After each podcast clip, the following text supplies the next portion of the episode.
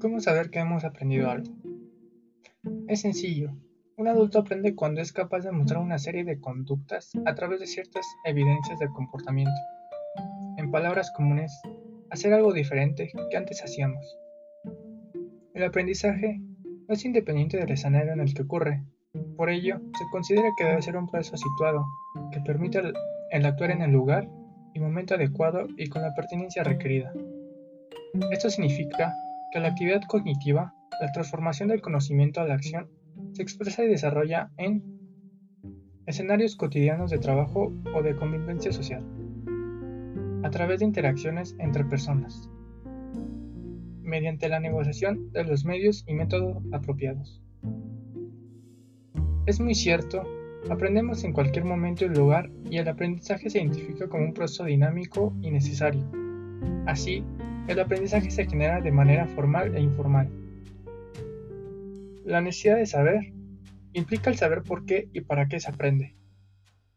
El autoconcepto se fundamenta en la autodirección del aprendizaje, mediante el uso de la voluntad por aprender. Se soporta en la responsabilidad y se guía por la necesidad psicológica de ser reconocido.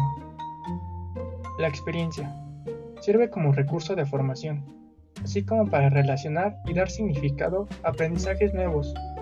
Debe ser utilizada de manera positiva en la construcción de conocimiento y reconocida formalmente en sistemas de acreditación y certificación de competencias. La disposición para aprender. Se sienta en aprender lo que necesita saber y lo que es capaz de hacer para enfrentar en situaciones de la vida real y laboral. La orientación al aprendizaje se fundamenta en la búsqueda de conocimientos y desarrollos de habilidades y actitudes para aplicar en situaciones o resolver problemas en la vida cotidiana y laboral. Saber ser implica un comportamiento o conducta observable, valores y actitudes. Saber es manejar conceptos, hechos, datos, principios y secuencias.